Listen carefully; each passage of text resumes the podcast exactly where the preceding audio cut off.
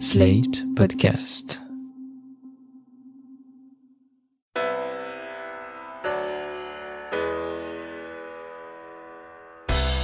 Bonjour et bienvenue dans ce 37e épisode du Monde Devant Soi. Je suis Christophe Caron et je suis en compagnie de Jean-Marie Colombani, directeur de la publication de Slate, et Alain Frachon, éditorialiste au Monde. Bonjour messieurs. Bonjour Christophe. Bonjour Christophe. Nous en avons déjà parlé ici, la mort de George Floyd, tué le 25 mai dernier à Minneapolis, a entraîné une immense mobilisation contre les violences policières et contre le racisme. Mobilisation aux États-Unis, bien sûr, mais aussi en Europe et en France, où le mouvement antiraciste s'est réveillé sous de nouvelles formes. Parmi ces revendications, l'examen et la remise en cause de notre passé colonial et de l'esclavagisme. Ainsi, un peu partout dans le monde, des statues ont été vandalisées, certaines avec un rapport direct avec l'oppression dont furent victimes les personnes réduites en esclavage. On pense d'abord à cette statue d'Edward Colston, marchand d'esclaves britannique, que des militants ont jeté dans le port de Bristol. D'autres ont un lien qui semble plus ténu avec ce passé qui ne passe pas, comme celle de Churchill, taguée à Londres, ou de De Gaulle, vandalisée à Aumont, dans le nord de la France. Cette remise en cause de ces symboles n'est pas quelque chose de nouveau, Alain. On se souvient de cette grande manif d'extrême droite qui avait mal tourné, une manifestation organisée pour protester contre le retrait d'une statue du général Lee en Virginie en 2017. Cela fait même partie de chaque bataille électorale, qu'il s'agisse de l'élection présidentielle ou d'élections euh, législatives. Il y a toujours dans le sud des États-Unis une bataille autour des symboles de la Confédération. La Confédération, vous savez, c'était ces États du sud qui s'étaient réunis pour maintenir l'esclavage et qui sont entrés en guerre avec Washington, avec le reste des États-Unis, 1861-1865, une guerre terrifiante, des centaines de milliers de morts, une guerre qui a préfiguré la boucherie de 14-18. Donc ça fait partie de chaque bataille électorale pour une raison très simple. C'est que depuis 1964, c'est-à-dire la fin de la ségrégation, le vote de la loi sur l'égalité civique avec le président démocrate Lyndon Johnson, eh bien depuis 1964, les électeurs du Sud, les électeurs blancs du Sud, qui votaient régulièrement démocrates, je vous rappelle que le parti anti-esclavagiste, à la fin du 19e siècle, c'était le parti républicain, celui de Lincoln, eh bien les démocrates du Sud, furieux contre Lyndon Johnson, vont passer massivement au Parti républicain. Et le Parti républicain, depuis, cultive cette espèce de langage par symbole. Alors on défend les statuts de Robert Lee, qui était le chef des armées de la Confédération. On met ici et là le drapeau, etc., etc. Ce n'est pas nouveau. Ce qui est nouveau, c'est que c'est l'armée qui mène la bataille l'armée où 40% des anciens combattants et 40% des troupes actives sont des gens de couleur latino ou noire. L'armée mène la bataille. Le corps des marines, la semaine dernière, a annoncé l'interdiction de tout drapeau de la Confédération sur toutes ses bases, ou même en insigne, en civil, etc., etc. Et le Pentagone veut aussi débaptiser toutes les bases qui portent encore une appellation, une statue, un nom, un drapeau qui rappellerait la Confédération. Et ça, c'est nouveau, et ça, ça met une fois de plus la hiérarchie militaire en opposition avec le président Trump. Alors ça, c'est pour les États-Unis où visiblement on arrive à affronter son, passé. En France, cette question, elle se pose pour notre histoire coloniale. Et des voix se sont élevées ces derniers jours pour demander un réexamen, des voix auxquelles l'exécutif a répondu d'abord par la voix du président de la République, Emmanuel Macron, dans son allocution le 14 juin. Je vous le dis très clairement ce soir, mes chers compatriotes. La République n'effacera aucune trace ni aucun nom de son histoire elle n'oubliera aucune de ses œuvres. Elle ne déboulonnera pas de statues. Jean-Marie, comment est-ce que vous expliquez cette fin de non-recevoir de la part d'Emmanuel Macron? Je pense qu'Emmanuel Macron a voulu répondre évidemment à une partie de la droite et bien s'ancrer à droite. Euh, parce que le débat a été au fond euh, capté par et un petit peu euh, masqué ou obscurci par le fait que le mouvement antiraciste a été marqué par la présence de groupes qui sont des groupes minoritaires, mais qui sont des groupes euh, qui sont radicaux, qui mettent en avant la notion dite de privilège blanc, qui sont euh, porteurs de haine et qui euh, effacent le fait que la mobilisation antiraciste qui a eu lieu contre les discriminations est une mobilisation beaucoup plus large qui touche une large partie de la jeunesse et qui est en elle-même un phénomène euh, positif. Donc il a voulu répondre à cela, ce faisant en disant la République ne déboulonnera aucune statue. Le problème c'est que il faut pas confondre l'histoire et la mémoire. L'histoire, c'est quelque chose d'évolutif, c'est quelque chose qui est constamment discuté, remis en perspective, réévalué de génération en génération. Les statuts, c'est l'inverse. Les statuts, elles figent un débat, elles figent un moment au, bénéfice de ceux qui ont érigé la statue. Cette statuaire, d'ailleurs, évolue aussi au fil du temps. Et je voudrais rappeler au président de la République que un des premiers actes des républicains, lorsqu'ils rétablissent la République après le Second Empire, c'est de déboulonner les statues de Napoléon, de l'empereur Napoléon, qui d'ailleurs n'ont jamais réapparu. Et de même que où que ce soit dans le monde, d'ailleurs, lorsque l'on abat un tyran, eh bien on enlève sa statue, on déboulonne sa statue, euh, on enlève les statues de Staline lorsque il y a une petite éclaircie libérale euh, qui survient en Russie. En France, on n'imaginerait pas une statue ou de blesser en place une statue du maréchal Pétain ou des rues nommées au bénéfice du maréchal Pétain. Alors ce qui a fait polémique récemment, c'est la statue de Colbert et c'est le, rôle et la place de Colbert qui est l'auteur du Code noir, qui donc introduit dans le droit de l'ancien régime l'esclavage, mais qui en même temps euh, est quelqu'un qui dont nous portons encore la marque, puisque une bonne partie de la philosophie même de l'État français, sa construction en tant qu'État-nation, doit en grande partie aussi à Colbert. Et donc il y a toute une bataille qui s'est nouée autour de, de cette statue, et c'est sans doute à cela, je pense, que pensait euh, Emmanuel Macron. Donc il y a une solution qui serait assez simple dans ce genre de situation. Si l'on veut déboulonner des statues, il faut les mettre au musée et non pas les détruire. Les mettre au musée, ça signifierait qu'on peut à nouveau contextualiser, expliquer, mettre en perspective ce qu'une seule statue ne suffit pas à faire, évidemment. À ce propos, je voudrais, je voudrais qu'on écoute Edouard Philippe qui était face au sénateur, c'était le 17 juin. C'est notre histoire, avec des choses glorieuses, avec des choses plus compliquées, et même avec des choses qui ne sont en rien glorieuses et qui sont franchement sombres. Peut-on me désigner une période de l'histoire, un homme ou une femme, qui, ayant fait quelque chose, serait de toute évidence et dans tous les aspects lumineux et n'aurait pas sa part d'ombre? Je reviens à Colbert, Jean-Marie, ce grand commis de l'État qui a révolutionné la France et qui a sa part d'ombre, une sacrée part d'ombre, c'est donc ce code noir dont vous nous avez parlé. Colbert semble rester intouchable pour beaucoup. Pourquoi est-ce qu'on ne pourrait pas discuter la place qu'il occupe dans notre histoire? Oui, on pourrait le discuter. On peut d'ailleurs faire référence à ce qu'a dit Jean-Marc Ayrault, l'ancien Premier ministre, qui préside la Fondation pour la mémoire de l'esclavage, et qui a rappelé que pour un certain nombre de nos compatriotes, euh, l'histoire coloniale, euh, l'histoire de l'esclavage est quand même encore une, une blessure auquel il faut sans doute prêter attention, donc euh, le discuter oui. Euh, et Jean-Marc Ayrault propose de non pas d'enlever la statue de Colbert qui trône euh, devant l'Assemblée nationale, mais de débaptiser la salle Colbert qui, à, l'intérieur de l'Assemblée nationale, rend hommage à nouveau à, Colbert. Donc ça, ça, me paraît une position assez modeste et, et assez sage. Mais c'est vrai que nous, nous sommes enfermés aussitôt dans une polémique binaire. D'un côté, j'allais dire les racialistes, ceux qui veulent ceux qui veulent absolument considérer que le système français est un système raciste, ainsi de suite, et qui mettent en avant encore une fois une notion totalement importée des États-Unis qui est la notion de privilège blanc, et puis de l'autre, ceux qui se hérissent à la seule idée qu'il puisse y avoir l'esquisse d'un début de repentance, qui considèrent que c'est un crime contre la République que de faire de, la repentance ou de, de regarder l'histoire en face. Cela oublie d'ailleurs l'importance qu'a, par exemple, dans notre histoire récente, la prise de position de Jacques Chirac. Le discours de Jacques Chirac au Veldiv est un discours qui a pour euh, l'essentiel de la société française et pour évidemment nos compatriotes de confession juive a été un immense soulagement parce qu'enfin on acceptait de regarder notre histoire en face. Et donc je pense qu'il manque à Emmanuel Macron cette dimension-là de d'être capable de faire un geste une fois qu'il a eu euh, fait euh, un geste fort en direction de ceux qui ne veulent rien toucher.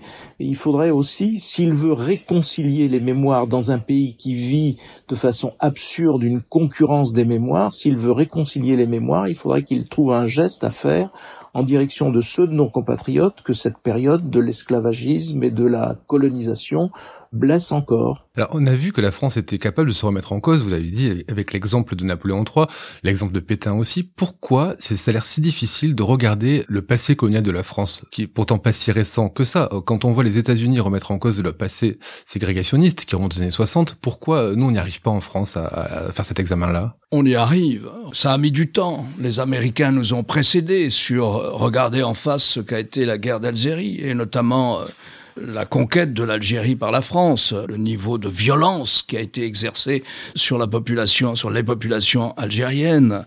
On regarde notre passé colonial maintenant beaucoup plus que les Algériens ne font eux de ce qui s'est passé pendant la guerre et après la guerre. Si vous visitez le musée de la guerre d'Algérie à Alger, c'est de la propagande de la porte d'entrée à la porte de sortie. Nous avons mis du temps mais nous avons regardé notre histoire coloniale, nous avons regardé l'utilisation de la torture, nous avons regardé les, les camps où on déplaçait toute une partie de la population pour qu'elle ne puisse pas aider les guerrieros du FLN, du Front de Libération de l'Algérie. Donc, on sait faire ce travail. Je trouve que la France, particulièrement à l'époque de Jacques Chirac, mais aussi un peu avant, ça commence après 1968, elle commence à regarder son histoire dans toute sa complexité avec ses parts et ses parts euh, plus glorieuses. Ce, ce que pointait Jean-Marie, c'est ce qui est assez euh, insupportable ou qui n'est pas malin, c'est cette manière de regarder le passé avec les yeux d'aujourd'hui. C'est cette manière d'appliquer une grille de jugement moral, même si elle est juste à ce qui s'est passé dans l'histoire. Il y a une très belle phrase d'Aragon, je crois, qui pourtant s'y connaissait en matière de falsification historique, mais il y a une très belle phrase d'Aragon qui dit, je cite à peu près, il faut regarder alors, et par alors il entendait le passé, avec les yeux d'alors. Et c'est comme ça que commence le travail historique. Après, bien sûr, qu'on déboulonne des statues, Jean-Marie l'a rappelé, il n'y a pas de raison qu'on ne le fasse pas non plus en France, surtout si c'est pour les mettre au musée. On a déboulonné en 1991, pour revenir à un exemple, puisqu'on parlait de la Russie, on a déboulonné la statue place de la Loubianka à Moscou, la statue du fondateur de la Tchéka, la police politique. C'était l'ancêtre du KGB, c'est l'ancêtre du KGB. Et il y avait une statue de son fondateur, Félix Dzerzhinsky. On l'a déboulonné. Naturellement, Poutine essaye en ce moment de remettre la statue. Je ne sais pas où elle est, de la recoller ou d'en refaire une autre, en tout cas. Mais il hésite il voit bien qu'il y, a, des choses que la société tolère à un moment, qu'elle ne tolérera pas à un autre, etc. L'histoire est complexe, évolutive, elle ne cesse de s'écrire. Mais moi, je dirais que la France, écoutez, par rapport à ce que j'ai connu lorsque j'étais jeune, elle a véritablement regardé, sans s'auto-censurer, ce qu'a été la guerre d'Algérie. Non seulement la guerre d'Algérie, mais la conquête de l'Algérie. On est un pays où euh, on a refusé, où on a évité de célébrer la bataille d'Austerlitz, qui était par ailleurs célébrée dans d'autres pays d'Europe, avec euh, un certain nombre de personnes qui sont habituées de ces reconstitutions, qui se déguisent, qui se, revêtent les habits de l'époque, etc. On l'a refusé parce que vis-à-vis d'un certain nombre de, enfin vis-à-vis de nos compatriotes antillais notamment, ils étaient hérissés par euh, le personnage de Napoléon parce que c'est lui qui a rétabli l'esclavage. Et donc on, on, en est encore, à, on en est là, donc on regarde pas encore tout à fait les choses euh, comme on pourrait le faire, en sachant que, comme le disait euh, Auguste Comte, la société est composée de plus de morts que de vivants. Donc euh, c'est un, mais c'est un vrai sujet français cette incapacité que nous avons, malgré ce que tout ce que vient de dire Alain, il y a quand même une difficulté chez nous à, à poser les choses de façon non polémique, à les regarder de façon euh, bien suffisamment distancée, et en effet ne pas regarder les événements euh, d'hier avec les yeux d'aujourd'hui, ce qui est une, une complication supplémentaire. Mais moi, à l'école, Jean-Marie, j'ai appris que les guerres de Vendée, c'était véritablement les bons, les républicains, l'armée républicaine, qui venaient euh, terrasser les réactionnaires qui étaient protégés des vents de la laïcité par les haies. Les haies qu'il y a le long des routes de Bretagne et dans mes livres d'histoire, je ne sais pas si c'était jusqu'au bac, mais il y avait véritablement les bons et les mauvais. Maintenant, si vous vous promenez en France, en Bretagne ou en Vendée, il y a des musées de, la guerre des Chouans. Il y a dans la petite ville d'Auray, il y a un mausolée à, la mémoire de Cadoudal, un des chefs de la révolte locale contre les armées de la République. Donc voilà aussi euh, un exemple qui montre que l'histoire, non seulement elle évolue, mais l'histoire que nous nous racontons évolue aussi. Je voudrais revenir à ce que vous disiez, Jean-Marie, sur le geste qu'a fait Emmanuel Macron envers les, envers ceux qui ne veulent pas réécrire l'histoire dans son allocution du, du 14 juin. Vous avez dit qu'il pourrait faire un, geste pour le camp opposé, celui qui veut déboulonner ses statuts. Quel geste il pourrait faire, justement, en leur direction? Je ne sais pas, mais ça passe évidemment par des paroles et par un discours et par euh, une attitude, mais je ne sais pas ce qu'il pourrait faire. Moi, je pense que s'il y a des statues à déboulonner, encore une fois, il faut les mettre au musée parce qu'il ne faut pas les détruire, mais il faut que euh, le musée soit le lieu où on peut euh, réexpliquer les choses et les, les mettre en perspective. Et c'est probablement vrai de l'histoire malgré tout toujours de l'histoire coloniale. Alors il y a un musée de l'immigration qui est à, qui est à Paris, mais qui a été un temps laissé en déshérence, qui a repris vie il y a, il quelque temps. Il pourrait aussi euh, y avoir euh, un musée consacré à la colonisation pour euh, que ces choses-là soient dites et soient remises en perspective. Et est-ce qu'au lieu d'enlever des symboles, est-ce qu'on pourrait pas en ajouter? Est-ce qu'il y aurait pas des figures justement de, de, de, de la lutte pour la décolonisation qu'on pourrait pas mettre en valeur et qui sont pas suffisamment mises en valeur? Spontanément, on pense à Aimé Césaire et à Léopold Senghor, qui pourraient être euh, en effet statufiés en raison de ce qu'ils nous ont apporté, pas seulement à la France, mais au-delà de la France. Alain Sans doute, oui. Moi, je pensais aussi à ce musée de la Porte de Vincennes, qui serait un lieu même, ou un lieu pour faire des, des manifestations, pour manifester précisément tout ce que l'immigration a apporté euh, à la France, par exemple. Et si vous voulez l'histoire, ça passe par l'héroïsation, là je suis d'accord avec vous Christophe, ça passe par l'héroïsation d'un certain nombre de personnages, même si leur héroïsation ne doit pas masquer aussi leur part sombre. Mais l'histoire se fait aussi par les hommes, elle se fait par cette héroïsation. Nous avons nos héros. Voilà, c'est du domaine de la mémoire, ce n'est pas du domaine de l'histoire c'est totalement différent. C'est du domaine de l'affectif, c'est du domaine de la sensibilité, si vous voulez. C'est c'est pas du domaine de l'histoire. L'histoire c'est plus compliqué, c'est évolutif, etc., etc. Mais pourquoi pas? Ce que l'on voit par exemple dans les municipalités qui sont des villes anciennement, dont, dont une partie de la fortune à l'époque au XVIIe siècle ont été bâties sur le commerce négrier, Bordeaux, Nantes, euh, La Rochelle, etc. Ce sont des municipalités qui sont très attentives à cela et qui euh, qui font évoluer d'ailleurs les traces de, de, ce, de ce passé et qui essayent de, de faire œuvre de, de, pédagogie. Là, ce que l'on observe, c'est euh, que le, le, débat est un petit peu confisqué et aussitôt euh, hystérisé. Je, ne prendrai qu'un exemple dans l'actualité, c'est la petite phrase de, de Manuel Valls qui consiste à considérer, euh, je cite, que la lutte des classes tend à être remplacée par la guerre des races pour euh, caractériser le, le débat qui, dont, dont, dont, dont, nous parlons, qui est évidemment une dérive de la part de Manuel Valls. On se demande au passage où il va s'arrêter, ou jusqu'où il va aller dans sa dérive personnelle, mais qui est évidemment la, la, la pire des approches.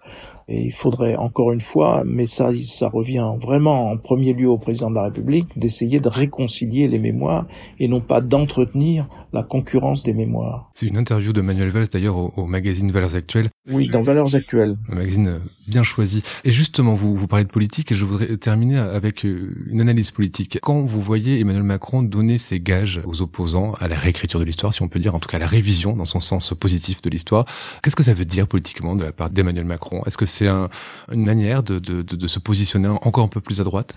Ah oui, c'est un ancrage à droite réaffirmé et solidement réaffirmé parce qu'il prononce des paroles absolument définitives qui vont au devant de tous ceux qui, encore une fois, euh, récusent l'idée même qu'il puisse y avoir une esquisse de, de repentance. Parce qu'ils font comme si ceux qui en face mettent en avant le privilège blanc entre guillemets, c'est-à-dire qui ont une démarche qui euh, condamne euh, les blancs pour ce qu'ils sont et non pas pour ce qu'ils font, c'est-à-dire un vrai racisme là aussi. Il fait comme si euh, ceux-là représentait la, la, masse de ceux qui peuvent se mobiliser contre les discriminations ou qui constatent simplement qu'il y a des discriminations, qu'un certain nombre de nos compatriotes sont discriminés à l'embauche, sont discriminés quand ils cherchent un logement, sont l'objet ou peuvent faire l'objet d'actes de contrôle au faciès et ainsi de suite. Donc c'est une façon de nier cela et de rapporter ce débat au fait qu'il y a une minorité agissante, essentialiste, euh, qui flirte avec un racisme anti-blanc. En effet, comme si cela pouvait résumer le combat antiraciste. C'est évidemment une malhonnêteté. Le fait que le président de la République ait accompagné ce mouvement nécessite pour le moins un rééquilibrage. On a compris qu'Emmanuel Macron veut s'ancrer à droite, qu'il cherche l'électorat de la droite et du centre droit pour sa réélection.